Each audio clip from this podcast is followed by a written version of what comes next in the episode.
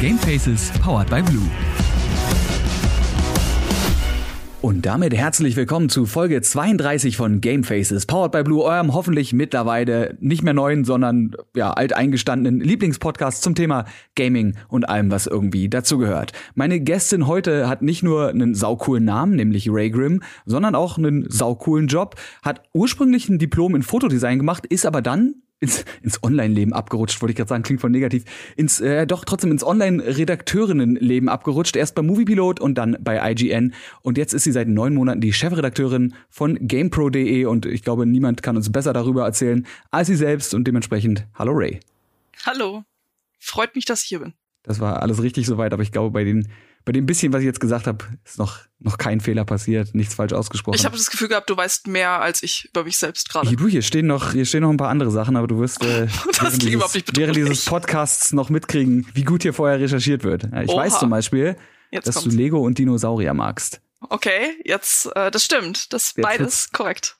Ich weiß gar nicht, muss man da fragen, warum? Ich meine, warum mag man Lego und Dinosaurier? Ja, eben. Also, ich finde, das ist ziemlich selbstklärend frag notfalls jedes Kind unter sechs Jahren und der Blick, den du zurückkriegst, beantwortet die Frage, warum sind Dinosaurier so cool? Die Verwirrung in den Augen des Kindes so, hä? Verstehe die Frage nicht. Ja, es ist, ist auch so. Und ich meine, so viel größer als ein sechsjähriges Kind bin ich jetzt auch nicht. Also passt. ich dachte, wir kommen jetzt so auf das, auf das geistige Alter oder so zurück. Außerdem liebst du Kaffee, aber das, äh, obwohl, das könnte ja vielleicht was mit deinem Job zu tun haben. Vielleicht, vielleicht, äh, wer weiß das schon. Das werden wir hoffentlich am Ende dieser, dieser Folge in den nächsten 40 bis 120 Minuten herausfinden. So, ich kreuz mal hier direkt alles ab. Hab über Kaffee geredet, hab über Lego geredet. Büch ah, hier stehen Bücher, Pflanzen, machen wir nachher. Lass uns erstmal ganz kurz, lass uns erstmal ein bisschen, bisschen über deinen Werdegang reden. Jetzt natürlich ja. mal die erste Frage oder eine der ersten Fragen, die ich allen stelle. Wie bist du zum Gaming gekommen? Was ist deine persönliche Gaming-Geschichte? Ich glaube, versehentlich. Ich weiß gar nicht, wie man das anders sagen soll. Wie bin ich zum Gaming gekommen? Es war tatsächlich so ein bisschen versehen. Ich habe schon immer gern gespielt. Ich durfte als Kind aber halt äh, kein irgendwie so Gameboy oder Konsolen haben. Ich bin mit PC-Gaming tatsächlich groß geworden und habe immer viel gespielt. Und dann gab es immer mal so Pausenphasen. Und während meines Studiums habe ich aber wieder richtig Lust auf Gaming bekommen. Der Gammel-PC, den ich hatte, der hat mir nicht gereicht. Also habe ich mir eine Konsole gekauft. Und bevor ich diese Konsole, die Wii damals hatte, habe ich gegoogelt, was es denn so für Spiele gibt und habe gesehen, da gab es so eine, so eine Wii-Seite und dachte, oh cool, die suchen Autoren. Du schreibst ja gerne. Warum nicht? Und dann war ich quasi Autorin für diese Wii-Seite, bevor ich meine Konsole jemals hatte. Und dann ist das Ganze, wie ich immer so schön sage, einfach irgendwie ein bisschen eskaliert. Ich habe einfach festgestellt, wie viel Spaß mir das macht, über Konsolen zu schreiben, habe mich wieder viel äh, mehr in Gaming verliebt. Und dann ist das alles irgendwie so nach und nach einfach, ja, wie schon gesagt, ein bisschen eskaliert. Aber wie bist du zum Schreiben gekommen? Also hast du früher in der, in der Grundschule schon gerne Kurzgeschichten, Essays geschrieben? Oder, weil du hast ja ein Diplom in Fotodesign. Das hat ja jetzt mit, mit Schreiben nichts zu tun. Witzigerweise habe ich immer gerne geschrieben. Also schon bevor ich schreiben konnte, habe ich meiner Oma Geschichten diktiert, die sie dann für mich aufgeschrieben hat. Und ich wollte immer irgendwas mit Schreiben machen. Also ich wollte irgendwie Romane schreiben, Kurzgeschichten. Ich habe auch lange überlegt, ob ich Journalistin werden möchte und Journalismus studieren soll. Aber irgendwie, ich hatte immer die Sorge, bei einer Tageszeitung zu landen. Und das klingt jetzt komisch, aber irgendwie hat sich das für mich, für mich persönlich nicht richtig angefühlt. Also so bei der Tageszeitung auch letztendlich über, über Politik und ähnliches sind zwar Themen, die mich interessieren, auch Lokalpolitik, aber es war nichts, wo ich gedacht habe, da möchte ich mein mein berufliches Leben damit verbringen. Und es hat ganz lange gedauert, bis ich verstanden habe, dass halt so Tageszeitungen oder auch Magazine nicht das einzige sind, was es da draußen gibt. Und einfach, das ist halt so das Schreiben fürs Internet. Ich meine, ich bin ja, gehöre ja mit zur ersten Generation, die wirklich mit dem Internet groß geworden ist. Ich habe Internet seit, seit ich so 12, 13 war und habe einfach mich in diese ganze Online-Welt und wie das alles funktioniert sehr verliebt und habe mich da sehr, sehr wiederfinden können. Und es hat eine ganze Zeit lang gedauert, bis ich dann halt verstanden habe, man kann ja auch fürs Internet schreiben. Und witzigerweise, ich hatte ganz viele, auch als Teenager, ich habe sehr viele Homepages gehabt, ich habe selbst Homepages ähm, programmiert, ich habe mich mit HTML auseinandergesetzt und fand das alles super spannend, aber es hat irgendwie irrational lang gedauert, bis mein Hirn so diese Verbindung gemacht hat. Du kannst übrigens auch Texte fürs Internet schreiben und da veröffentlichen. Und das habe ich dann so ein bisschen gemerkt, als ich die, über diese Stellenausschreibung gestolpert bin, weil zu dem Zeitpunkt hatte ich schon, keine Ahnung, Kurzgeschichten geschrieben. Ich hatte mehrere unveröffentlichte Romane geschrieben und habe gedacht, ich würde gerne über Videospiele schreiben. Das wirkt irgendwie cool und habe da dann so viel Spaß gehabt daran, dass ich beschlossen habe, das möchte ich beruflich machen. Und dann habe ich angefangen, mich eben nach Praktika für richtige Redaktionen, für feste Redaktionen umzugucken und zu bewerben.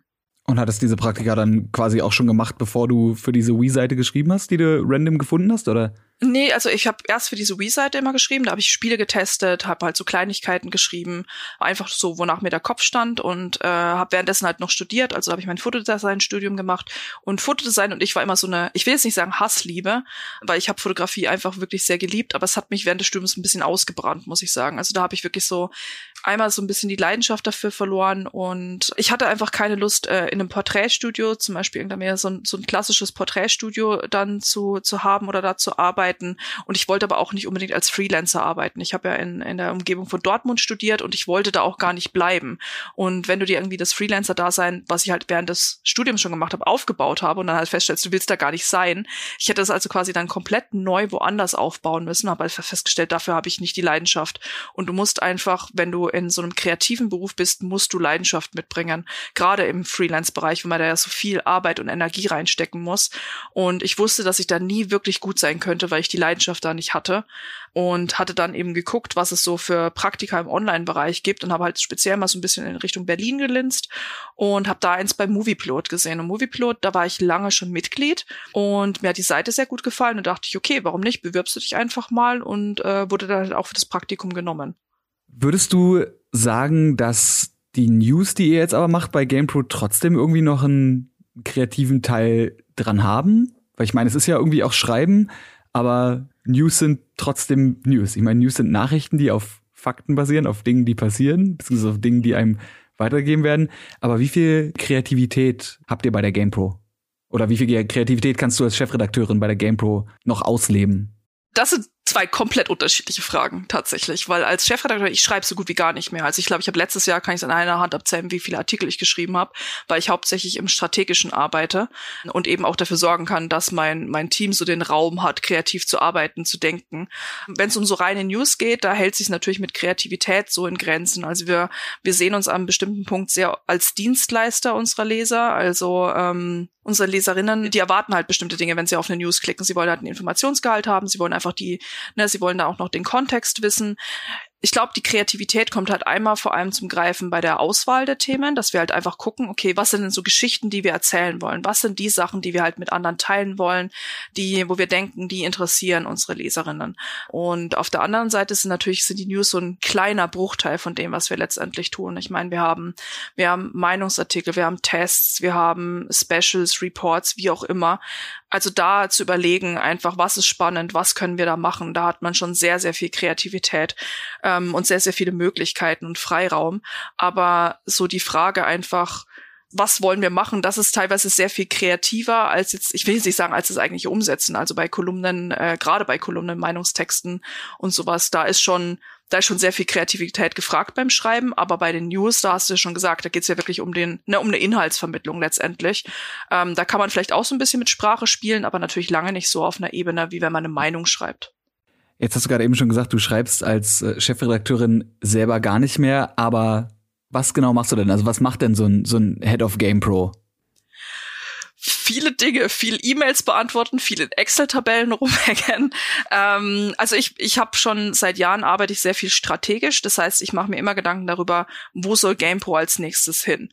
Einmal quasi das, so zu überlegen, wohin wollen wir uns entwickeln, was sind Bereiche, die wir erschließen wollen, was sind vielleicht Sachen, die wir nicht mehr machen wollen, die wir, mit denen wir nicht mehr in Verbindung gebracht werden wollen oder wo wir einfach sagen, das sind Themenbereiche, die wir nicht mehr so abdecken. Zum Beispiel, ähm, als ich die GamePro damals übernommen habe, wurden halt auch noch so Filmkritiken oder so gemacht, wo wir uns aber dann dediziert entschlossen haben, nee, das ist nichts, was wir machen wollen. Dafür gibt's andere Seiten. Wir wollen uns halt auf Gaming konzentrieren.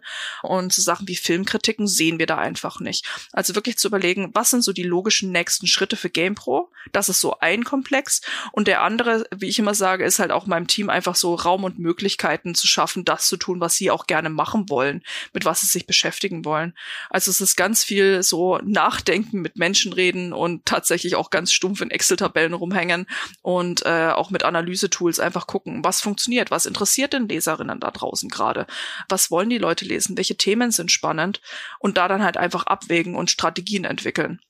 Also es ist eigentlich was, was ich mir früher, als ich gesagt habe, ich möchte irgendwie so einen Videospieljournalismus, hätte ich nicht gedacht, dass es sich in so eine Richtung entwickelt, aber mittlerweile kann ich es mir eigentlich gar nicht mehr anders vorstellen, um ehrlich zu sein. Wie genau sieht es dann aus, wenn du sagst, du sorgst dafür, dass deine Mitarbeiterinnen Freiraum haben? Musst du, musst du dich dann mit irgendwelchen äh, Shareholdern rumschlagen und, und sagen so, wir brauchen jetzt, wir brauchen jetzt drei Stunden am Tag, müssen die Leute komplett ungestört in ihren Räumen sitzen und notfalls Zen-Meditation machen, damit sie einen geilen Artikel, also, weißt du, was ich meine? Also, was genau, wie, was kann man sich darunter verstehen unter diesem Freiraum schaffen? Also Freiraum schaffen, ich muss mich mit niemandem streiten. Also das muss ich dazu sagen. Da bin ich in einer sehr, sehr privilegierten Situation, was das Ganze angeht. Ich habe ich möchte jetzt nicht sagen komplette Narrenfreiheit mit GamePro, das wäre jetzt übertrieben, aber ich habe ziemlich viel Freiheit, also sehr viel Freiraum. Im Prinzip kann ich mir erstmal über alles Gedanken machen, was wir halt machen wollen. Ich spreche dann halt mal vielleicht mit mit anderen Heads bei uns oder halt mit meinem Vorgesetzten, aber im Prinzip habe ich halt einfach auch über die Jahre mir ihr Vertrauen so verdient, dass ich einfach in Anführungszeichen machen kann, was ich möchte. Also wenn ich irgendeine Idee habe, spreche ich mal mit jemandem drüber, aber in der Re und hole mir einfach Feedback und höre, okay, ist das jetzt gerade nur in meinem Kopf eine gute Idee oder ist es vielleicht allgemein eine gute Idee? Aber so habe ich einfach sehr sehr viel Freiraum. Wenn ich sage halt, ich schaffe das für meine äh, für mein Team, dann dass ich halt immer überlege, okay, wo sind denn gerade Stolpersteine? Sind ist da gerade einfach zu viel auf ihren Schultern?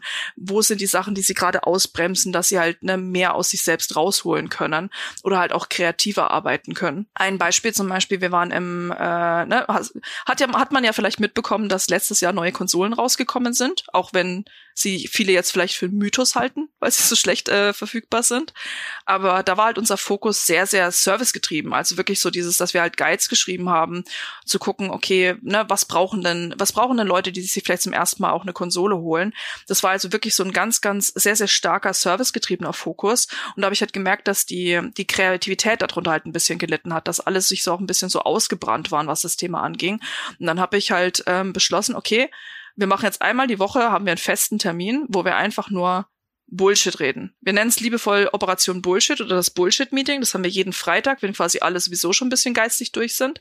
Und diese Stunde haben wir einfach quasi, wo wir über alles Mögliche quatschen. Und wirklich so einfach so, was wäre, wenn Szenarien durchspielen, aus denen dann im besten Fall aber nicht immer Artikel werden. Zum Beispiel kam da mal die Frage auf, was wäre, wenn GTA äh, 6 in der DDR spielen würde?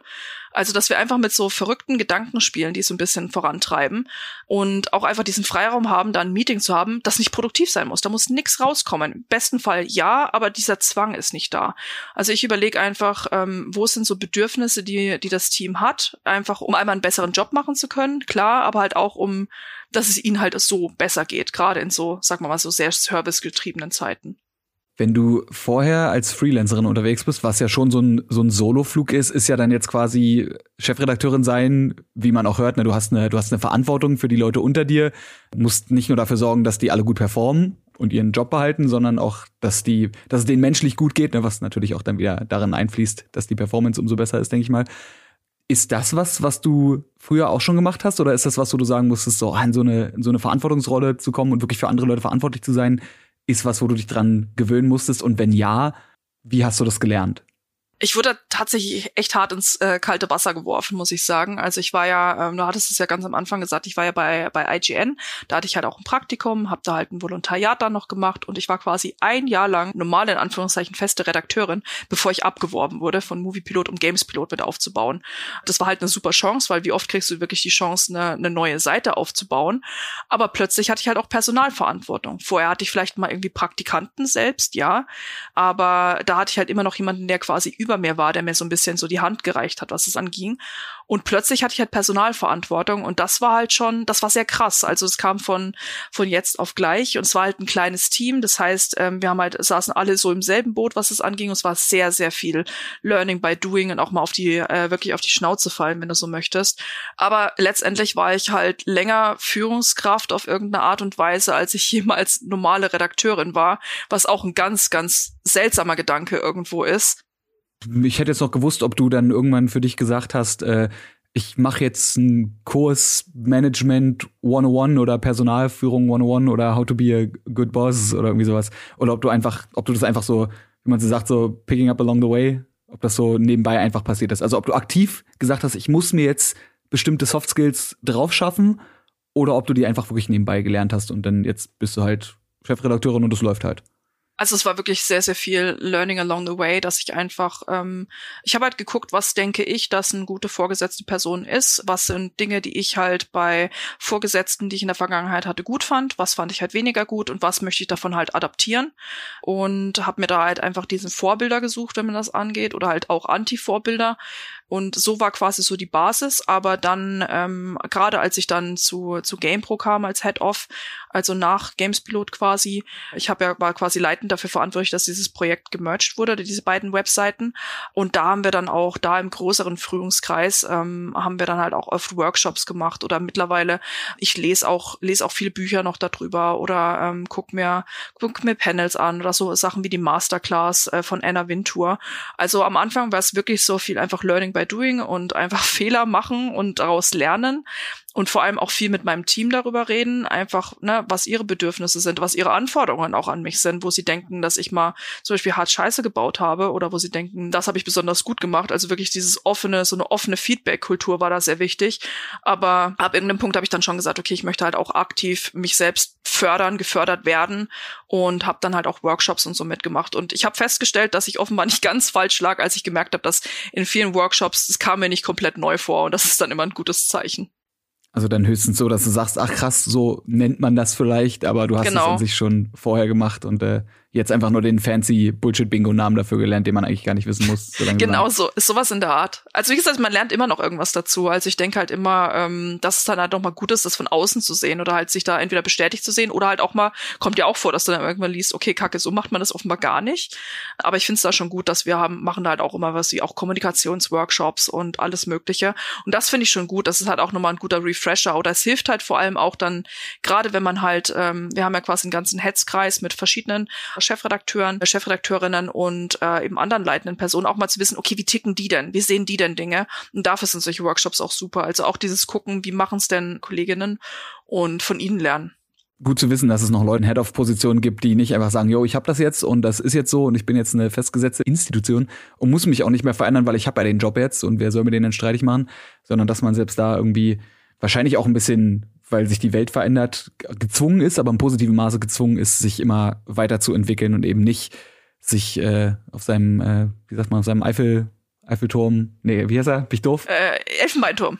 Elfenbeinturm, wie komme ich denn auf, auf seinem, auf seinem der, die gute alte der Eifel, kennt, kennt ihr nicht den Eiffelbeinturm? Wie die, ja, genau, auf seinem Elfenbeinturm da irgendwie oben auszuruhen, sondern eben sich nach wie vor stetig irgendwie anpassen und äh, zum Besseren verändern müssen. Ich glaube, das, das muss man tatsächlich aber heutzutage auch, gerade wenn man im Online-Unternehmen arbeitet, weil also online, es verändert sich halt alles so schnell. Also das, das Internet, in dem wir gearbeitet haben vor fünf Jahren, ist ein anderes als heute, ein anderes als vor zehn Jahren. Das stelle ich halt immer wieder fest, wie anders einfach alles ist. Also selbst innerhalb eines Jahres können sich halt die Ansprüche an eine Online-Redaktion komplett ändern und letztendlich dann halt auch, finde ich, an, an Führungspersonen und wie halt, wie ich halt Leute führe. Ich meine, klar, so eine gewisse rote Linie oder roter Faden ist dann schon da, aber ich glaube, gerade online verändert sich halt alles immer so schnell. Wenn man da nicht gewillt ist, sich weiterzuentwickeln oder zu verändern, dann hast du einfach einfach verloren. Ich glaube, wenn du das Mindset nicht hast, dann kannst du keine gute, gute Führungsperson sein und dann kannst du auch keine, äh, zum Beispiel kein gutes Outlet führen oder keine erfolgreiche Marke haben.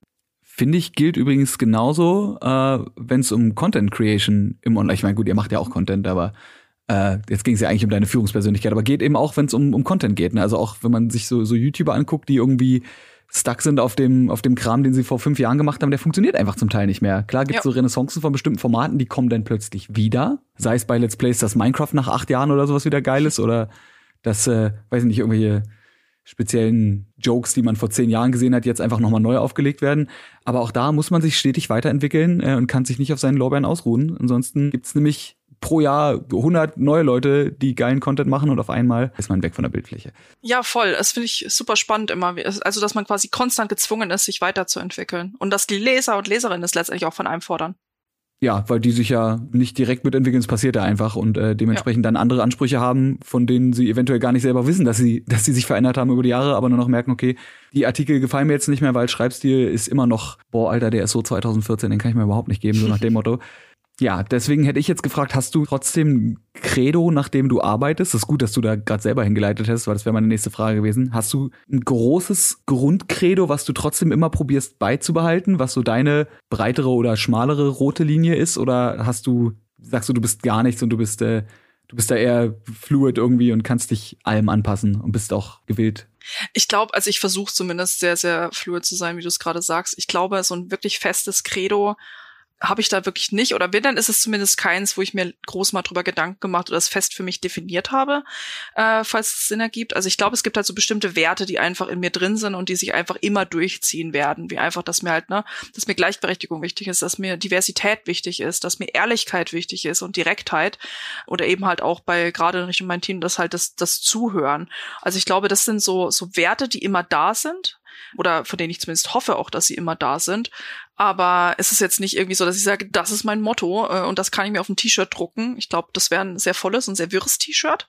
Also das sind so ja, einfach so, so ein bisschen so ein roter Faden, aber nicht wirklich so ein, ja, so dieser eine Satz, wo ich sagen kann, nach dem orientiere ich mich. Ich glaube, das passt ganz gut, was du gesagt hast. Ich versuche da sehr, sehr flexibel zu bleiben und sehr fluid zu sein und einfach nicht mich zu sehr auf, ähm, auf Dinge zu fixieren und daran festzubeißen. Ich glaube, das Wichtigste ist einfach immer offen zu sein, weiterzulernen und sich weiterzuentwickeln und vor allem halt auch keine Angst zu haben, einfach mal auf die Schnauze zu fallen oder oder auch mal falsch zu liegen. Jeder von uns liegt mal falsch und das gehört dazu. Ich sage auch immer zu meinem Team, das Beste, was euch passieren kann, ist, dass ihr mal einen richtig großen Fehler macht, weil dann kann man garantieren, dass ihr den nicht nochmal machen werdet. Im Bestfall zumindest, ja. Im Bestfall, ja. Das, äh, das gibt auch Leute, die machen denselben Fehler immer und immer wieder, aber eigentlich ja, eine Fehler machen ist doch das ist auch so ein, so ein kulturelles Problem, was ich auch mal wieder mitkriege, dass, dass diese Kultur des Fehlermachens, das Fehlermachen, was so Schlimmes ist, was ich glaube, ich habe das im Podcast auch in irgendeiner Folge schon mal gesagt, dass Leute das Gefühl haben, wenn sie einen Fehler machen und man spricht diesen Fehler an, spricht man ihnen ihre komplette Existenzberechtigung als Mensch ab. So, wo ich mir denke, nee, du hast halt einen Fehler gemacht, aber wenn du jetzt zu dem stehst und probierst daraus zu lernen, das ist doch eigentlich viel besser als jemand, der nie einen Fehler macht, wo ich nie weiß, wie reagiert der oder die eigentlich wenn da mal irgendwas schief läuft. Ich glaube, das ist halt so der entscheidende, das ist so der Knackpunkt einfach, ne? Ist die Person gewillt da draus oder lernt sie tatsächlich was draus? Sagt sie nur, dass sie was draus lernt oder dass sie was anders machen möchte oder hat sie wirklich was draus gelernt? Ich meine, ich, das hat jeder, dass man zurückdenkt und denkt, boah, ich wünschte, ich hätte da anders gehandelt, ne? Und manchmal schämt man sich, dass man es nicht hat, manchmal schämt man sich, dass man nicht im Nachhinein gesagt hat, sorry, war kacke. Aber ich glaube, das ist halt so das Wichtigste, einfach so dieses wirklich draus lernen wollen. Und dann finde ich es halt auch wichtig, zu verzeihen. Aber das liegt halt nicht bei einem selbst. Das muss man ja auch immer dazu sagen. Wenn ich einen Fehler mache, liegt es nicht bei mir, bei anderen einzufordern, dass sie mir verzeihen, sondern ich kann halt nur dafür arbeiten, dass sie mir dann halt vielleicht an bestimmten Punkten wieder vertrauen oder mir halt glauben. Aber liegt halt letztendlich nicht an mir. Deswegen sagt man ja auch, ich bitte um Verzeihung, ne? Genau. Weil man bittet darum, dass die andere Person, aber man kann es halt nicht erwarten. Wenn man sich dem mal bewusst ist, das haben die Leute damals schon gewusst. Und irgendwie haben es viele bis heute trotzdem noch nicht verstanden. Aber so ist es. Äh, also dein Credo, haben wir festgestellt, dein Credo ist kein richtiger Satz, aber du hast so deine paar Punkte, die dir wichtig sind und die probierst du, egal in welchem Environment, umzusetzen. Genau. Und das ist so, also du hast kein, kein Credo, sondern du hast Standpunkte und die nimmst du, egal wo du hingehst, mit. Und wie du die, wie du die da einbringst, ist dann immer situationsabhängig. Ich glaube, so dieses sei kein Arschloch ist vielleicht ein gutes Credo, aber das, das ist ja. halt so. Ja, ich meine, jeder ist mal ein Arschloch, das darf man ja auch nicht vergessen. Ne? Also jeder ist mal irgendwie, ne, jeder macht mal einen Fehler, wie du es so schön gesagt hast, aber ich glaube so allgemein halt, ne, dass man halt mit sich selbst leben kann, mit dem, was man tut, mit dem, was man anderen weitergibt. Das ist halt einfach, ist einfach kein schlechter Mensch. Ich glaube, auch das haben wir schon öfter hier im äh, Podcast gesagt. Das ist vielleicht ist das das Podcast-Credo, sei kein Arschloch. Kriegen wir hin. Jetzt kann man ein bisschen, bisschen vielleicht über die Inhalte direkt reden. Mhm. Wir haben über dein Credo oder wir haben versucht, über dein Credo zu reden, festgestellt, es gibt keins sondern nur, nur wichtige Punkte. Aber wie läuft das mit den Inhalten bei euch ab? Also was zum Beispiel macht für dich eine gute News aus? Also wo, woher holt ihr die News überhaupt? Ich meine, ihr werdet ja irgendwo zugefahren auf eine Million News pro Tag und daraus musst du dann eventuell mit deinem Team die fünf, die es wert sind, in der GamePro veröffentlicht zu werden, rausfinden. Aber wo kommen die her und wie sortiert ihr? Also wir haben quasi die, das Newsgeschäft leitet mein Kollege Hannes, äh, das ist mein Stellvertreter auch. Wir haben wechselnde Themenverantwortlichkeiten, nennen wir es. Er ist so der Hauptthemenverantwortliche, das heißt, er fängt äh, immer eher an als alle anderen und durchforstet das Internet, ähm, sein Feedreader, sein, seine Reddit-Auswahl, sein Twitter-Account, durchforstet er nach spannenden Nachrichten oder guckt einfach, was für E-Mails sind reingekommen und dann machen wir jeden Morgen so einen Kickoff, wo wir einfach über alles reden und einfach wirklich auch drüber reden, okay, sehen wir da eine Story, sehen wir irgendwas, was wir anderen Leuten gerne erzählen wollen? Oder sehen wir das nicht? Ich meine, es gibt immer so Sachen, wo man sagt, ne, ob wir wollen oder nicht, das ist halt eine, eine spannende Info für Leute oder das ist halt, ne, wenn ein Spiel angekündigt wird, der nächste Teil aus einer großen Reihe, da muss man nicht groß drüber nachdenken, dass wir darüber berichten werden. Aber darüber hinaus gucken wir einfach nur, was finden wir spannend und würden gerne anderen Leuten zeigen. Und wo sehen wir halt einfach wirklich eine, eine spannende Geschichte dahinter. Also dieses, ne, das, dieses eine spannende Geschichte erzählen, das ist quasi auch so eine treibende Kraft. Einfach, was würden, ich will jetzt nicht sagen, was würden wir unseren Freunden erzählen, das jetzt nicht. Das quasi so auf der, auf der soften Ebene, aber darüber darüber hinaus gucken wir natürlich, wir machen auch so Sachen wie, wie Keyword-Analysen, wir gucken, was sind denn einfach so die großen, wir nennen so ein bisschen DNA-Themen, also was steckt so in unserer GamePro-DNA drin, aus der Historie aus, wir sind halt ein Konsolenmagazin, das heißt natürlich alles, was sich irgendwie um Xbox, Playstation oder Nintendo dreht, ist halt erstmal für uns spannend und relevant. Und dann gucken wir einfach, was gibt's da für Geschichten zu erzählen, was äh, ist denn gerade so passiert? Und vor allem halt auch, was, was interessiert denn die Leserinnen gerade? Was wollen die Leute, die halt GamePro besuchen, einfach gerade lesen. Und das heißt, das ist tatsächlich mit sehr, sehr viel Analyse äh, verbunden, dass wir einfach gucken, wir haben, ne, einfach mal auf die Zahlen gucken, was für Sachen haben funktioniert, über welche Quelle kamen Leute zu uns, also über Facebook, über Google, über AMP, wie auch immer. Was könnte diese Leute noch interessieren? Und da guckt quasi jeder, also mittlerweile ist die Arbeit von, von Redakteurinnen ist nicht mehr einfach nur News schreiben, die irgendwie als Pressemitteilung bei uns reingeflattert sind, sondern wirklich zu gucken, okay, was interessiert denn die Leute da draußen wirklich? Also ich würde einfach mal behaupten, ich lehne mich mal aus dem Fenster und sage so, so Leserin zentriert wie aktuell haben wir noch nie gearbeitet, weil immer sich alles nur darum dreht, was interessiert die da draußen. Und das war halt auch eine interessante Entwicklung, die da in den letzten Jahren stattgefunden hat. Und wie gesagt, die Quellen können eigentlich überall sein, aber meistens ist es wirklich so, sagen wir mal, das Übliche, dass man, was man auch sagen muss in Deutschland, wir gucken natürlich viel über den großen Teich, wie es immer so schön heißt. Wir gucken viel, was ist passiert gerade in den USA, einfach weil da die meisten oder in Kanada, weil da viele Entwicklerstudios sind. Was ist da passiert? Wir sind da leider halt immer in vielen Fällen einen großen Schritt einfach hinter den internationalen Kollegen durch die Zeitverschiebung. Da gucken wir halt natürlich hin oder eben auf Twitter, Reddit etc. Das ist lustigerweise genau ein Thema, was ich eh ansprechen wollte, nämlich die Frage, wie sehr sich das verändert hat in der Zeit. Mhm. Weil früher, äh, weiß ich ja auch selber mal, man war halt auf irgendwelchen Presseverteilern drauf von den großen Entwicklerstudios beziehungsweise von den großen Publishern. Dann gab's Newsletter und dann gab's so RSS-Feeds. Aber mittlerweile, du hast es gerade eben schon gesagt, muss dein Kollege eben auch eine, einen Lesezeichen-Ordner drin haben mit 20 Reddit-Threads und äh, den fünf wichtigsten Twitter-Accounts folgen, die vielleicht gar nicht mit Publishern zu tun haben, sondern einfach generell mit Persönlichkeiten aus dem Gaming. Wie sehr hat sich das geschiftet? Also ist es trotzdem immer noch so, dass der Good Stuff, der, der große, wichtige Stuff immer noch von den Newslettern und den klassischen, in Anführungszeichen, äh, Newsverteilungsagenturen kommt? Oder kann man schon sagen, es ist 50-50, wenn man da jetzt überhaupt irgendwie eine Nummer dranhängen kann? Ich glaube, es wechselt sehr, sehr stark. Also ich meine, es gibt ja auch so Sachen, die, ähm, wir sind ja auch immer mal bei so Preview-Events, wo wir halt einfach vorab wissen, dass ein Spiel angekündigt wird und können da halt dann einfach mehr uns vorab Spiele angucken, äh, vielleicht, wenn nicht gerade eine Pandemie ist, ausprobieren und dazu dann halt Fragen stellen und halt einfach eine, da basierend quasi, bevor es überhaupt irgendwo in einem RSS-Feed oder in einer Pressemitteilung rauskommt, da einfach wissen wir halt Bescheid und können dazu was machen. Pressemitteilungen selbst sind tatsächlich relativ uninteressant für uns gewesen. Ich meine, es gibt immer mal was Spannendes, wie einfach, ne, Spiel XY hat jetzt einen Release-Termin, aber das ist im Verhältnis seltener geworden, gerade weil wissen wir ja auch mittlerweile alle einfach, wie groß auch die Leak-Kultur mittlerweile ist. Also viele, viele Informationen werden einfach Tage, Wochen, Monate, Jahre vorher irgendwie auf Twitter, Reddit, Reset Era geleakt und da halt hinzugucken. Also wir machen das auch bei uns so, dass nicht alles beim armen Hannes liegt, sondern wir haben Experten für viele große Themenbereiche oder für die großen Themenbereiche, auf die wir uns fokussieren und die sind dann halt auch immer auf der Suche entweder nach eigenen Nachrichten oder natürlich, ne, wenn wir selbst entdecken, natürlich auch Sachen, wenn wir was testen, was spielen oder halt ein Interview haben. Also im besten Fall sagen wir halt auch, wir wollen halt auch die Quelle sein, wir wollen diejenigen sein, die halt eine Story entdeckt haben. Sind wir natürlich in Deutschland immer, hatte ich ja auch schon gemeint, so ein bisschen hinten an, hinter den Kollegen in den USA, die natürlich oft nicht über eine PR gehen müssen, sondern halt direkt Kontakte zu Entwicklern haben oder einfach, ne, schon allein aus zeitlichen Gründen eher an der Quelle sind.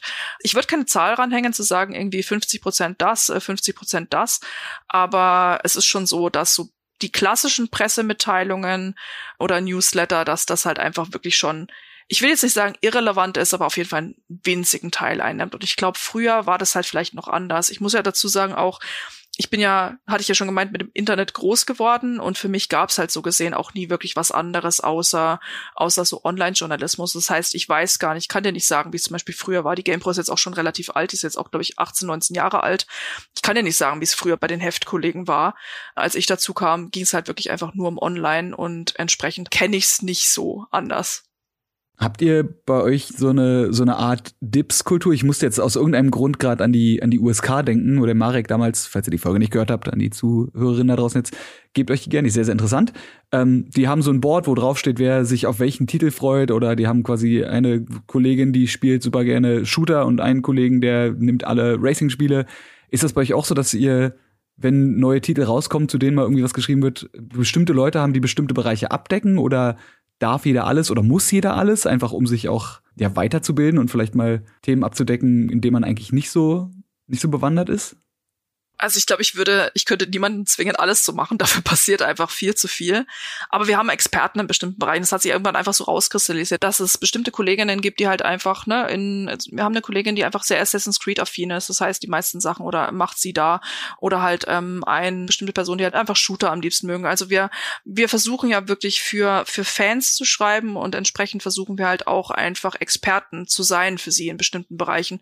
Da würde es halt niemandem helfen, wenn nicht so ein, sag mal, so ein Jack of all Trades hat, der vielleicht alles spielt, aber halt nicht so wirklich richtig, weil Videospiele haben sich ja insofern auch an vielen Punkten weiterentwickelt, ne, wenn es um Service-Spiele geht. Also das heißt, ein Spiel kommt raus und es ist ja danach nicht gleich tot oder kriegt dann vielleicht noch ein DLC und dann ist vorbei, sondern viele Spiele gehen ja über Jahre hinweg und dabei ist es egal, ob es über ein Destiny oder halt ein Warzone geht oder du hast sowas wie ein, eben wie ein Assassin's Creed, das einfach viele, viele Monate nach dem Release noch weiter begleitet wird. Und das heißt, wir brauchen da schon Leute, die da halt, ne, die einfach mit vielleicht auch Passion an einem Franchise oder an Franchises dranhängen oder an bestimmten Genres.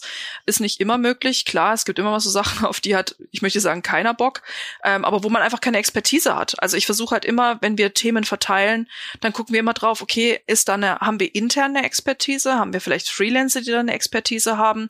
Oder jemanden, der richtig Bock und hat und Feuer und Flamme hat, sich da einzuarbeiten bei einem Thema? Weil ansonsten, finde ich, kann man dem gar nicht gerecht werden. Letztendlich, wir schreiben halt für Leute, die im besten Fall Bock auf ein Spiel haben. Das heißt, unsere Grundeinstellung ist auch erstmal, dass die Person drüber schreiben sollte, die Bock auf ein Spiel hat. Heißt nicht, dass dann halt alles ne, positiv ist. Wir wissen auch, dass gerade Fans irgendwie so mit die kritischsten Personen überhaupt bei einem Thema sein können. Letztendlich darf halt jeder über jedes Thema schreiben, auf das er oder sie Lust hat. Aber es gibt halt trotzdem immer so hauptverantwortliche Personen, die ein Thema besonders covern oder besonders im Blick haben. Was macht ihr mit Themen, die eigentlich vielleicht niemand haben will, aber die also gibt es Themen, die niemand haben will, die aber so wichtig sind, dass man sie trotzdem abdecken muss? Oder wenn ihr sagt, das ist ein Thema, wo keiner im ganzen Team und auch nicht in unserem Freelancer-Dunstkreis sagt, yo, da könnte ich einen guten Artikel zu schreiben, und dann sagst du, ja gut, dann kommt der, also bevor wir hier irgendeinen so Scheißartikel schreiben, dann decken wir das gar nicht ab? Oder gibt's dann, werden dann Lose gezogen? Oder muss dann der, der den letzten Kaffee getrunken hat am Morgen und die Kaffeemaschine nachgefüllt hat, den Artikel schreiben zur Strafe? Oder wie läuft das dann? Das wäre eine richtig gute Idee. Vielleicht wer mehr Kaffee bringt, der ähm, muss keine Spiele behandeln, auf die er keinen Bock hat. Es passiert tatsächlich relativ. Overdosis incoming, aber. Wahrscheinlich, ja. Schwierig, während wir alle im Homeoffice sind, aber vielleicht kann ich das einführen, wenn wir irgendwann wieder im Büro sind. Das ist eine gute Frage. Also es gibt mittlerweile eigentlich nur noch relativ wenige Themen oder ja Spiele auch, auf die wirklich niemand Lust hat. Ich glaube aber halt, das ist halt, weil wir auch sehr gefestigt sind, wie wir halt GamePro sehen und welche Themen wir bei uns sehen. Und wir hatten vor vor ein paar Jahren mal so eine so eine Workshop-Woche, wo wir wirklich einfach drüber geredet haben, was wollen wir, dass GamePro ist und welche Themen sehen wir bei uns. Und es gab auch wirklich gezielt Themen, wo wir gesagt haben, eigentlich sehen wir die halt bei uns nicht. Ich habe ja ne, die Filmkritiken zum Beispiel genannt. Es passiert relativ selten, dass ich tatsächlich niemanden zu einem Thema finde. Muss ich ganz ehrlich sagen, so überlege ich gerade, wie ich handeln würde, wenn es mal wieder soweit wäre. Zumindest bei den, bei den, sagen wir mal, bei den ganz großen Themen, die halt wirklich relevant für uns sind. Sowas wie halt ein Call of Duty. Da hatten wir mal eine Zeit lang Schwierigkeiten, Leute dafür zu finden, die sich halt da wirklich langfristig draufsetzen wollen. Aber auch das hat sich irgendwie wieder so ein bisschen geändert. Und auch da gibt es jetzt wirklich viele, die spielen und die drüber schreiben wollen wollen. Ich erwarte halt immer von allen so eine Grundexpertise, also egal, ob du jetzt, wenn du jetzt der allergrößte Xbox-Fan bist, erwarte ich halt trotzdem, dass du weißt, was gerade bei PlayStation oder Nintendo los ist. Aber du wärst dann halt vielleicht nicht die Person, die sich halt die, äh, die nächste Switch anguckt und die austesten muss. Aber wir hatten es schon wirklich lange nicht mehr, dass es ein Thema gab, das, auf das überhaupt niemand Bock hat. Wenn die Frage nicht zu intim ist, was für ein Gamer-Typ bist du? Alles möglich, um ehrlich zu sein. Ich glaube, wenn mein Team das hört, werden sie hart lachen, weil ich gerade einfach nur dafür bekannt bin bei uns, dass ich so gut wie nichts anderes außer Call of Duty spiele. Ähm, was, also es hat auch letztes Jahr erst angefangen, während des Lockdowns, dass ich angefangen habe, extrem viel Warzone zu spielen.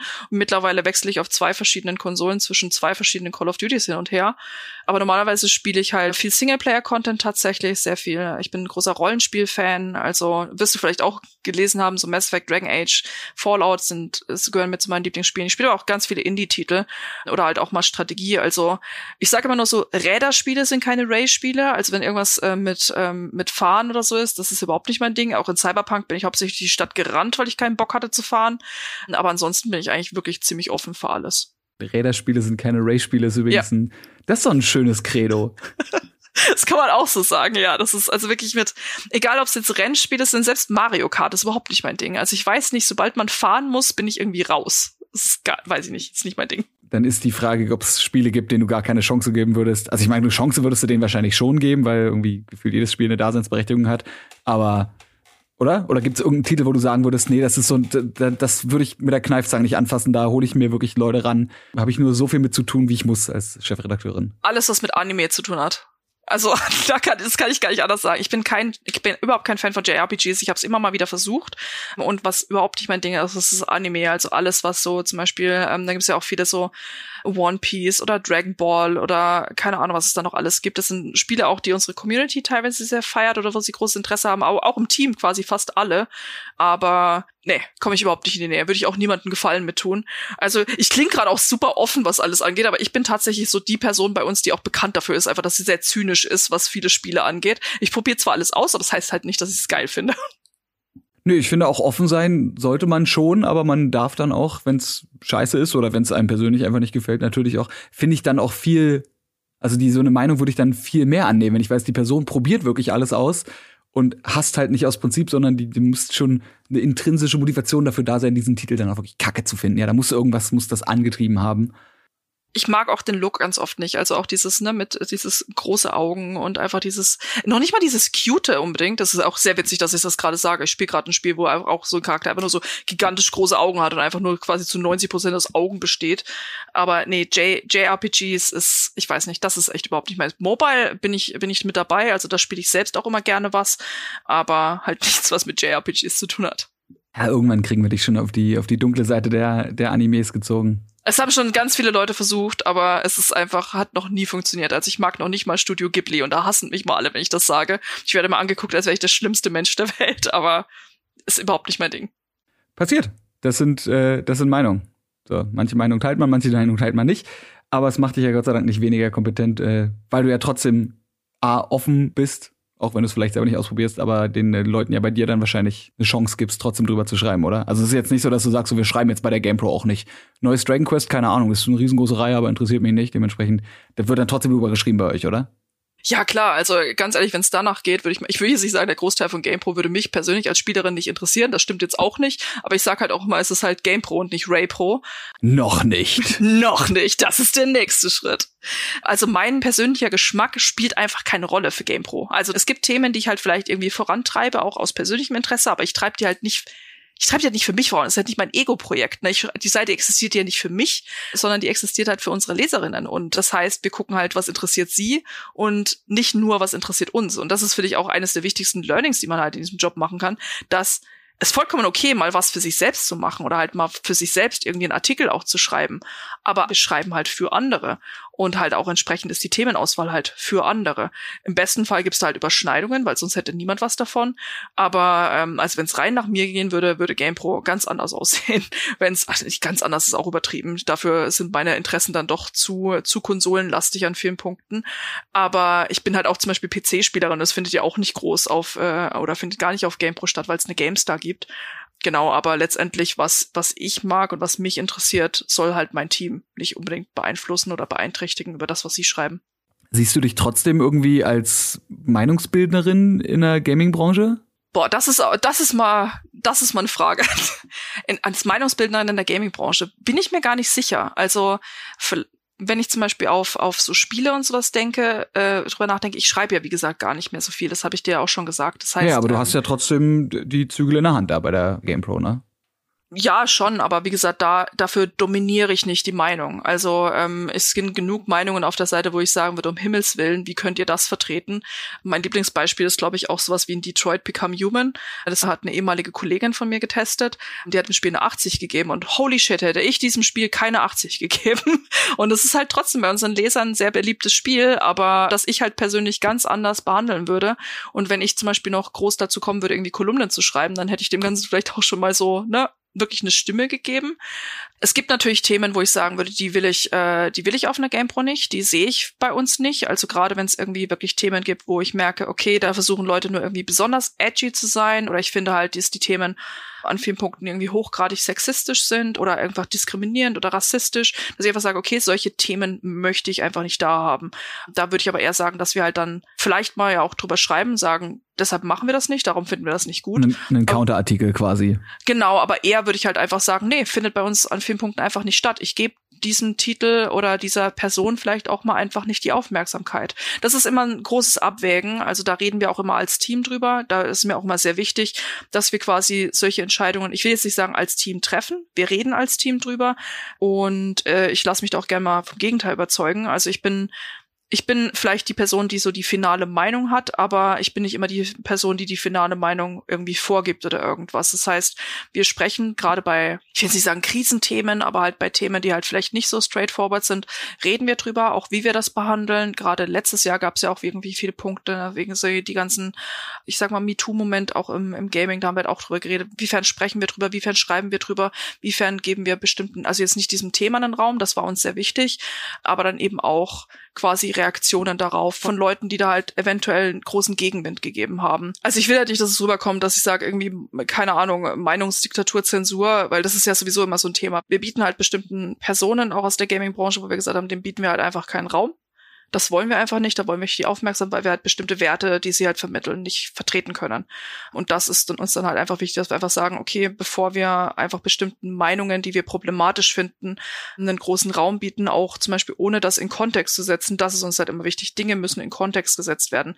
Auch zum Beispiel, wenn wir Leaker oder Gerüchte oder irgendwas aufgreifen, da ist immer uns wichtig, einmal, dass wir halt nachfragen, wie es tatsächlich ist und dass wir einfach einen Kontext schaffen, dass wir auch gucken, okay, die Person, die das vielleicht geleakt hat, wenn wir drüber schreiben, das ist zum Beispiel auch Ding. Schreiben wir über Leaks? In vielen Punkten ja, machen wir, aber wir gucken halt immer vorher, wer war das, der dahinter steht.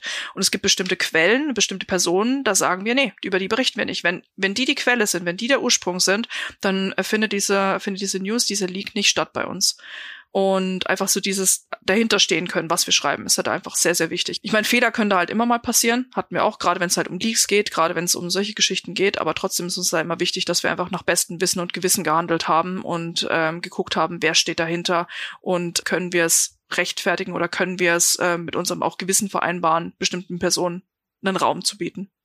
Fand ich mehr als nur verständlich. Was macht denn dann einen guten Artikel aus bei euch? Also jetzt eine News, haben wir schon gesagt, die muss ja einfach interessant genug sein und dann eure, eure News sind halt einfach ein Service, so. Da wollt ihr den Leuten wirklich das geben, wofür sie kommen. Da kommt nicht viel Schickimicki drumrum, ja, sondern es sind die, die harten Fakten, einmal alles draufgeschrieben und äh, notfalls auch für die Leute, die vielleicht noch nicht so Videogame-affin sind, noch so geschrieben, dass eben ein Erstkonsolenbesitzer oder Besitzerin bei euch quasi den, den perfekten Einstieg kriegt. Aber wie sehen denn andere gute Artikel bei euch aus, wenn ihr eben nicht nur News macht, sondern auch mal Kolumnien schreibt oder irgendwie mal äh, vielleicht auch mal einen, einen Verriss oder mal ein, eine Lobeshymne auf irgendwas? Gibt's da nicht ein Credo, sondern irgendwie ein, ein Punktesystem wirst du auch nicht haben, aber irgendwas, wo du sagst, an dem du festmachen kannst, das ist ein richtig guter Artikel, also nicht nur einer, den wir drucken, sondern einer, wo du sagst, so, das war auch mal wieder ein richtig, richtig, richtig guter Artikel?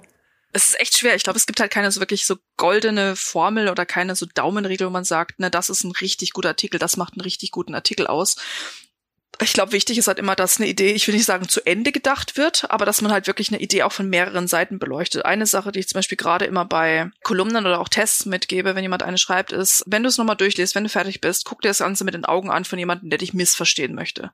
Guck dir das an mit den Augen von jemandem, der dir entweder was Böses will oder der dich einfach falsch verstehen könnte. Guck, was für Argumente könnte diese Person haben, die sie gegen dich verwenden könnte und gegen diesen Artikel.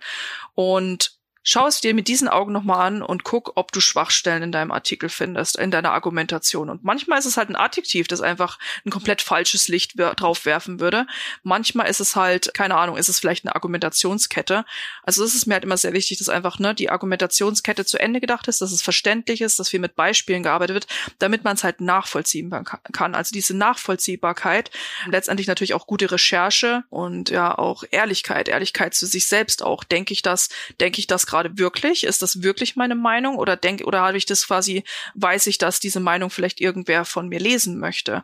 Weil das ist ja auch so ein Ding, ne, einfach dieses, auch was schreiben, was andere vielleicht gar nicht unbedingt lesen wollen. Gerade wenn wir halt sowas haben bei Tests, bei Tests, wenn das Leute lesen, es gibt welche, die lesen das einfach, weil sie eine Kaufberatung haben wollen, weil sie wissen wollen, ist das das richtige Spiel für mich? Ist es das wert, dass ich dafür x Euro ausgebe? Oder es gibt Leute, die einfach nur, die haben schon eine Meinung und wollen die einfach nur repräsentiert sehen. Und deshalb ist es halt sehr wichtig, stehst du hinter deinem eigenen Artikel. Und ich glaube, das sind so die Sachen, die sie ausmacht. Einfach diese, diese Ehrlichkeit zu sich selbst, zu den Lesern, Nachvollziehbarkeit, eine starke Argumentationskette und auch einfach, ja, wie gesagt, stehe ich hinter dem, was ich da gerade geschrieben habe. Zum Thema selber schreiben hätte ich auch direkt noch eine Frage. Wenn ich übrigens direkt eine nächste Frage äh, ranhänge, dann heißt das, habe ich vorhin schon gesagt, ne, ich glaube, ist mir jetzt gerade mal aufgefallen, weil ich immer, ich sitze immer hier und ich nicke, aber man sieht das, also du siehst das nicht und die Leute, die den Podcast hören, sehen das auch nicht. Und es wirkt dann immer so wie, ah ja, okay, cool, nächste Frage. Ähm, ist mir gerade mal aufgefallen, dass ich das sehr oft mache. Heißt, finde ich gut die Antwort. Äh, lass uns das nächste Thema machen, weil wir haben ja nicht unendlich viel Zeit, deswegen würde ich gerne so viel quatschen, wie es geht mit dir. Und äh, ja, zum Thema selber schreiben ähm, du hast ja selber gesagt, du schreibst sehr wenig selber. Hast du Punkte, an denen du sagst, so, oh, das ist ein Artikel, den muss ich selber schreiben oder den will ich selber schreiben? Also worauf, wovon machst du das abhängig, wenn du wirklich mal selber wieder zur Feder, wollte ich gerade sagen, zur Tastatur greifst? Also, ich sag mal, im beruflichen Kontext ist es, äh, passiert es wirklich nur noch relativ selten. Also ich glaube, die Sachen, die ich letztes Jahr geschrieben habe, war Gott, ey, ganz ehrlich, ich habe schon, ich habe schon so lange her schon wieder. Ich glaube, ich habe den Test zu Assassin's Creed Valhalla geschrieben, was der erste, mein erster Test seit zwei Jahren war. Und ich habe eine Kaufwarnung für Cyberpunk auf PS4 geschrieben. Da war es halt so aus der, ich will jetzt nicht sagen aus der Not heraus geboren. Auf Assassin's Creed hatte ich mich halt tatsächlich sehr gefreut, aber eigentlich haben wir dafür eine andere Testerin, die war halt nur zu dem Zeitpunkt konnte sie das nicht testen, die war ähm, war krank. Und habe ich gesagt, okay, ich spring ein, ich interessiere mich voll dafür, ich freue mich so richtig drauf, dann schreibe ich halt den Test, was aber halt auch quasi mich aus meiner normalen Arbeit komplett rausgerissen hat. Und bei der Kaufwarnung, die ich zu Cyberpunk schreiben musste, war es halt auch aus der, okay, das war mir halt wichtig, dass ich das selbst mache, weil sowas in der Art hatten wir halt auch noch nicht geschrieben oder hatten wir, glaube ich, noch gar nicht bei uns. Das waren quasi eher so, sagen wir mal, so praktische Überlegungen. Ansonsten möchte ich auch gucken, dass ich vielleicht an einem Punkt komme, an dem ich irgendwann mal wieder, ich will jetzt nicht sagen mehr schreibe, also ich werde jetzt nie wieder zurück in die, äh, quasi in die News gehen und irgendwie News, tägliche News schreiben, aber es gab halt immer mal so Projekte, die ich dann halt betreut habe, wie zum Beispiel mein letztes größeres Projekt war Anthem, auf das ich mich sehr gefreut habe. Gut, lassen wir es einfach mal stehen. Ich habe mich da sehr drauf gefreut. I feel you. Ja, das war, ich fand es auch gar nicht so schlecht, wie viele es fanden, aber war halt auch nicht das beste Spiel aller Zeiten. War auch nicht so gut, wie man sich erhofft hat, ja. Nee, nee, also das war's ja. Also das hatte ich tatsächlich noch sehr intensiv betreut, weil ich halt großer, ähm, großer Bioware-Fan bin. Und das war aber auch so das, das letzte wirklich größere Thema, weil danach gab es die Zeit so gar nicht mehr. Also ich habe dann immer so, so, so sagen wir mal im Jahr, normalerweise schreibe ich dann halt immer so Band-Events. Also E3 bin ich oft, äh, bin ich halt immer jedes Jahr normalerweise. War es für mich einmal gutes Networking und ähm, einfach mit, ähm, ja, mal mit Leuten, mit Leuten reden, mal wieder über die Entwicklung von GamePro reden. Und weil es für mich tatsächlich auch einfach eine schöne Ausrede ist, einfach mal wieder spielen und schreiben zu können. Ich will gucken, dass ich das vielleicht irgendwann in Zukunft wieder ein bisschen mehr hinkriege, aber ich weiß ja, dass es beruflich gesehen einfach nicht mehr so mein Weg ist. Also es gibt immer so Themen, Themen, ich, über die ich echt gerne schreiben würde, wo ich einfach weiß, es ist realistisch auch gar nicht mehr so möglich. Also Schreiben ist ja auch wie so quasi so ein Muskel, der da trainiert wird. Und was das redaktionelle Schreiben angeht, ist mein Muskel, ich will jetzt nicht sagen, ein bisschen schwächlich geworden, aber der könnte wieder ein bisschen Training vertragen, damit ich halt so effizient und auch vielleicht so gut bin wie ein paar meiner Kolleginnen. Ansonsten, wenn ich schreibe, mache ich das ja tatsächlich privat. Da arbeite ich an Projekten, ähm, paar, die halt auch mit ne, so irgendwie so Videospiel-Essays zu tun haben, äh, wo aber jetzt noch nicht irgendwie groß was veröffentlicht wurde oder was. Also da, ich trainiere diesen Schreibmuskel dann halt eher privat als äh, beruflich aber ausreichend genug, dass du immer noch weißt, wie es sich anfühlt für deine Mitarbeiterinnen quasi zu, zu existieren und Sachen zu tippen und vielleicht auch mal eine Schreibblockade zu haben. Ja, voll. Also das ist mir auch wichtig. Wie gesagt, Schreiben ist einfach was, was mir halt, wo ich halt immer noch mit sehr, sehr viel Leidenschaft dranhänge. Und deshalb mache ich halt auch, dass ich halt in meiner Freizeit einfach schreibe oder halt, ne, ich versuche zumindest, dass wenn wir so Sammelartikel haben, dass ich da halt mal, ähm, dass ich da eben auch meinen Part dann reinschreibe. Einfach nur so, so Kleinigkeiten, sag ich mal. Aber ich will schon an den Punkt kommen, wo ich halt vielleicht mal wieder ab und zu mal einen Test mache oder ab und zu mal eine, eine Kolumne schreibe oder halt mal an einem Report mitarbeite. Solche Sachen, da möchte ich schon wieder hinkommen. Das war aber tatsächlich gerade, wir sind kein Sonder sonderlich großes Team und ich habe letztes Jahr schon rumgewitzelt, dass es halt mehr Konsolen gibt als äh, feste Mitarbeiter bei GamePro, ja, als die Next Gen rauskam. Das heißt, da hätte ich gar nicht, also es hätte allen mehr Arbeit gemacht, wenn ich tatsächlich gesagt hätte, ich schreibe und ich nehme mich da raus und schreibe da, anstatt mich halt drum zu kümmern, dafür zu sorgen, dass so diese ganze Maschinerie rund läuft. Irgendwann kommen vielleicht, rede ich mir einmal wieder so ein bisschen ruhigere Gefilde oder ich krieg's oder wir gucken einfach mal wieder wieder mal in andere Bereiche, wo ich dann halt mich vielleicht auch mal wieder so ein paar Fingerübungen machen kann, sag ich mal. Schöne Beschreibung. Ähm, du sprichst lustigerweise genau was an, was ich auch gerade angesprochen hätte. Ist ja bestimmt auch für die Leute, die gerade zuhören, also nicht, nicht für alle, aber für einige vielleicht ganz interessant, ähm, die sich jetzt denken, ey, das klingt eigentlich alles ganz geil. Also vielleicht die, die Chefredakteurenposition, da muss man auch erst noch hinkommen, aber generell in diesem, äh, in diesem Feld vielleicht auch unter dir arbeiten. Was bräuchte man denn, um generell in dem Feld zu arbeiten? Und äh, was bräuchte man denn, wenn man zum Beispiel jetzt bei euch arbeiten wollte? Wenn man sagt, so GamePro klingt, also Ray klingt, klingt super cool, die hätte ich gern als Chef oder als Chefin. Und äh, vielleicht lese ich die GamePro-Sachen auch selber. Wie kommt man da rein? Und könnte man zu euch kommen? Sucht ihr zufälligerweise gerade, wo du sagst, euch, ihr habt zu viele Konsolen und zu wenig Mitarbeiterinnen? Gerade so wir nicht. Wir haben tatsächlich gerade eine Position ganz neu besetzt. Äh, ab 1. April haben wir eine neue Kollegin. Ansonsten kann man tatsächlich immer für uns schreiben. Also ähm, zumindest man kann mir eine E-Mail schreiben, man kann mir da halt einen Pitch schicken. Wir sind eigentlich immer auf der Suche irgendwie nach Freelancern, die für uns schreiben, einfach die halt eine Expertise in einem bestimmten Bereich haben oder eine coole Idee, über die sie schreiben wollen. Und dann kann man mir immer eine E-Mail schreiben und ich quatsch dann einfach mit euch drüber. Das heißt natürlich nicht, dass jede Idee oder alles auf die Seite kommt. Ich gucke mir natürlich auch an, an, okay, wie ist denn die Schreibe allgemein? Wie viel, wie viel ähm, Arbeit müsste man noch reinstecken, auch in die Ausbildung? Also das ist mir halt auch sehr wichtig, dass wir halt immer versuchen, auch unsere Freelancer so ein bisschen mit auszubilden, einfach noch zumindest einfach Möglichkeiten der Entwicklung zu geben. Sowohl jetzt, wenn es halt, wir haben einige News-Freelancer, wir haben aber wirklich auch welche, die einfach auf Pitch-Basis bei uns arbeiten, die halt, wenn sie eine Idee haben zu einem bestimmten Bereich, der für uns spannend ist und zu uns passt, uns einfach mal eine Idee schicken. Und das geht halt eigentlich, würde ich mal sagen, immer. Also wenn man eine coole Idee hat gerade und sagt, okay, wenn es dir jetzt nicht gerade um eine Festanstellung geht, das ist halt immer ein bisschen tricky. Da muss man tatsächlich warten, bis die bei uns ausgeschrieben ist.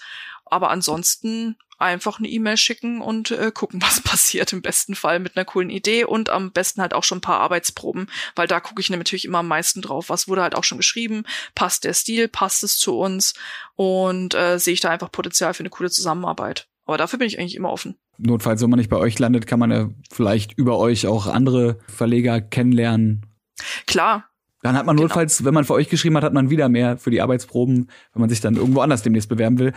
Äh, und ich meine, Videospiele, wir wissen es, es wird immer größer und größer und größer. Dementsprechend wird natürlich die Berichterstattung auch immer größer und größer. Und äh, irgendwo kommt man dann hoffentlich, wenn alles gut geht, schon da. Klar, und auch gerade wenn zum Beispiel, wenn ich sehe, okay, jemand hat mir gerade irgendwie einen, coolen Text zu World of Warcraft äh, gepitcht, der passt halt nicht zu GamePro, weil wir behandeln halt nur Konsolenspiele. Ähm, aber dann äh, leite ich da halt quasi weiter an die Kollegen von der GameStar oder vielleicht an die Kollegen von der MeinMMO und die gucken dann drauf, ob das halt vielleicht was ist mit äh, für sie und ob sie halt mit der Person zusammenarbeiten wollen. Das ist ja auch das, Schöne quasi auch, dass wir mehrere große Outlets im Haus haben und äh, einfach die sich auf bestimmte Sachen spezialisiert haben. Also ganz oft, ganz viele Leute auch auch die ich teilweise auch ausgebildet habe und die bei mir ein Praktikum gemacht haben, sind dann halt auch bei den Kollegen der GameStar gelandet. Und sowas freut mich halt auch immer oder allgemein, wenn ich halt sehe, dass, äh, dass ehemalige Praktikanten oder Trainees von uns auch irgendwo anders untergekommen sind. Heißt immer so schön, dass die Videospielbranche ein Dorf ist und das merkt man an vielen Punkten dann doch immer. Man begegnet sich dann doch öfter mal. Also das auf jeden Fall, ich merke es immer bei den äh, Presseleuten der Firmen, wo man, wo man sich dann so denkt, warte mal, du stehst bei mir aber noch als Peter Schmidt von Ubisoft drin und du bist jetzt bei, okay, du bist jetzt halt ja, bei ja, äh, genau. EA. Egal, irgendwie, ne, die, das ist so ein großes Rum, Rumreichen und dann geht einer ganz woanders hin und dann kommt irgendwo wer Neues dazu. Aber ja, irgendwie, wenn man es gut macht, dann kann man in diesem großen Sumpf, wollte ich gerade sagen, klingt voll negativ, aber in diesem großen positiven Sumpf voller geiler Videospiele landen und dann kommt man nie wieder raus. Ja, ist halt nur irgendwie in anderen Teilen dieses. Ich möchte das Wort Sumpf jetzt positiv besetzen, das ist jetzt so, ja. Das ist, du musst halt verstehen, wie Shrek. Also Shrek hatte ja auch einen Sumpf und Stimmt. mochte den sehr gerne. Also ihr könnt sein wie Shrek mit eurem eigenen Sumpf und einem Esel.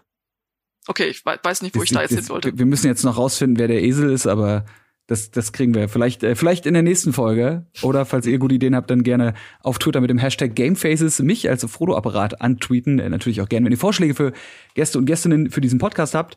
Und äh, für dich, Ray, habe ich jetzt noch eine äh, allerletzte, unglaublich wichtige Frage. Jetzt bin ich gespannt. Okay. Fall- Falls du den Podcast noch nicht gehört haben solltest, äh, würde dich überraschen. Hast du ein Lieblingstier? Ein Lieblingstier. Kann auch was Fancyes sein. Also ich mag Alligatoren sehr gerne. Alligatoren finde ich super. Aber keine Ähm, Krokodile? Doch, Oder die beide? auch. Also ich bin da, ich habe bis jetzt nur mehr Alligatoren in der Hand gehabt als Krokodile, deshalb sage ich einfach mal Alligatoren.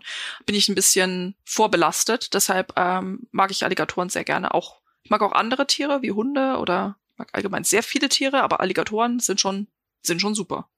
Die machen so Laserschussgeräusche, wenn die so fiepen, wenn die so klein sind, ne? Ja, und allgemein, die sind auch so.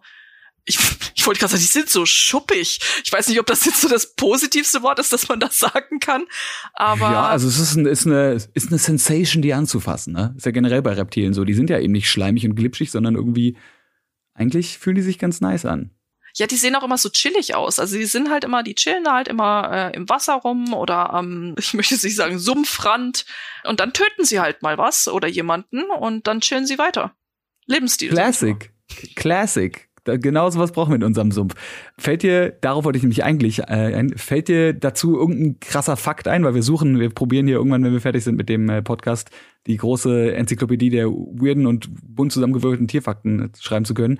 Fällt dir ein Tierfakt ein? Muss jetzt auch nicht zwingend zum, äh, zu den Alligatoren sein, sondern irgendein Fakt, den du irgendwo mal gelesen hast. Das hatten wir mal, als ich mal in New Orleans war, haben wir mal so eine Tour gemacht, so eine Sumpftour, nicht Everglade-Tour, aber halt so eine Tour da in diesen, ja, in diesen Sümpfen. Und da waren eben auch so Alligatoren. Und da hat der, ähm, dieser Tourleiter hat Marshmallows auf diese Alligatoren draufgesetzt und hat die mit Marshmallows gefüttert und hat gemacht, das, mein, das wäre überhaupt kein Problem, dass diese äh, Alligatoren Marshmallows fressen, weil die haben einmal keine Geschmacksnerven offenbar, dass die halt schmecken, dass das jetzt irgendwie super süß ist oder irgendwas und irgendwie verdauen die das auch alles problemlos. Und das hat mich sehr überrascht, weil ich gedacht habe, holy shit, der füttert die gerade mit Marshmallows, das kann nur im Desaster enden. Aber nein, offenbar ist es denen vollkommen egal, weil Hauptsache irgendwie Futter. Ich habe keine Ahnung, ob das stimmt oder ob ich einfach hart belogen wurde von diesem äh, Marshmallow-Mann, aber ich habe das seitdem einfach bei mir im Kopf. Ich schreibe mir jetzt einfach auf, dass Alligatoren die ultimativen Hipster sind, denn die hatten schon keinen Geschmackssinn vor Covid und äh, so kommt's dann auch ins Buch. Uh. Schießen, schießen per Soundlaser, töten Sachen, chillen und haben abgesehen davon keinen Geschmackssinn. Großartig. Super. Ihr habt natürlich Geschmackssinn da draußen und wollt natürlich auch mehr großartigen Podcast-Content, den ihr natürlich hier auf eurer Podcast-Plattform eurer Wahl findet. Hört euch gerne die anderen Folgen an, wenn ihr das noch nicht gemacht habt. Wenn nicht, kommt natürlich nächste Woche die nächste Folge. Leider nicht mit Ray, aber auch dir, wie allen anderen Leuten, die hier schon mal waren, stelle ich jetzt schon mal die Einladung aus. Sagt man das so? Egal, jetzt ja. Äh, für eine Follow-up-Folge. Mal sehen, wo du dann arbeitest. Mal sehen, wie das Internet bis dahin ist. Vielleicht ist es dann schon die Game Pro Plus oder so. Wer weiß. Keine Ahnung. Weil wir, wir wissen es nicht, niemand wird es wissen. Aber wenn es irgendwer zuerst weiß, dann ihr aus diesem Podcast. Oder so ähnlich. Alles klar, vielen Dank fürs Zuhören. Bis nächste Woche. Dankeschön, Ray. Und äh, wir sehen uns hoffentlich ganz bald in echt wieder. Sehr gern, mach's gut. Bis dann. Ciao, ciao.